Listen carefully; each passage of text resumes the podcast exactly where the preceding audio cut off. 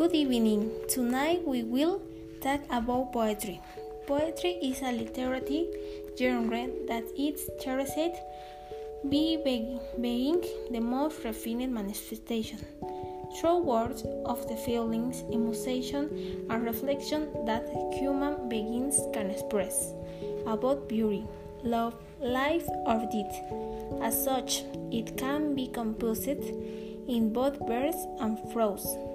Through history, great poets had appraised such as Pablo Neruda was one of the most fruitful poets in Chilean, Latin American, and world literature of the 20th century, and recognized for his phrases such as I decide to fall in love with life is the only one who will not live without first doing it. It is also worth mentioning the great work of William Shakespeare, an English writer, poet, and actor. Known at times as the Bard of Avon, Shakespeare is considered the most important writer of the English language and one of the most famous in world literature and really renowned for his phrase, to be or not to be.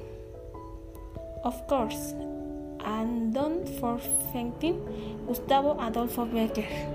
He was a Spanish poet and narrator belonging to the Romantic movement. You have to make a name for yourself with his well known phrases such as Loneliness is very beautiful when you have someone to tell it to.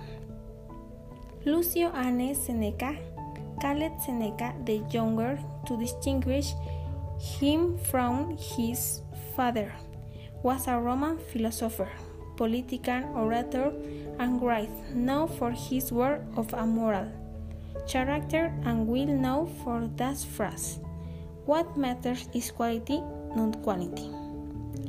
In short, the word poetry can also be used both to designate a composition in verse that is, a poem, and to refer to the art of crafts of the composition of poetic works.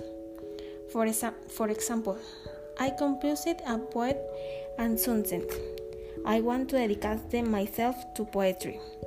Likewise, we can use the concept of poetry to refer to the quality of the idea of the lyrical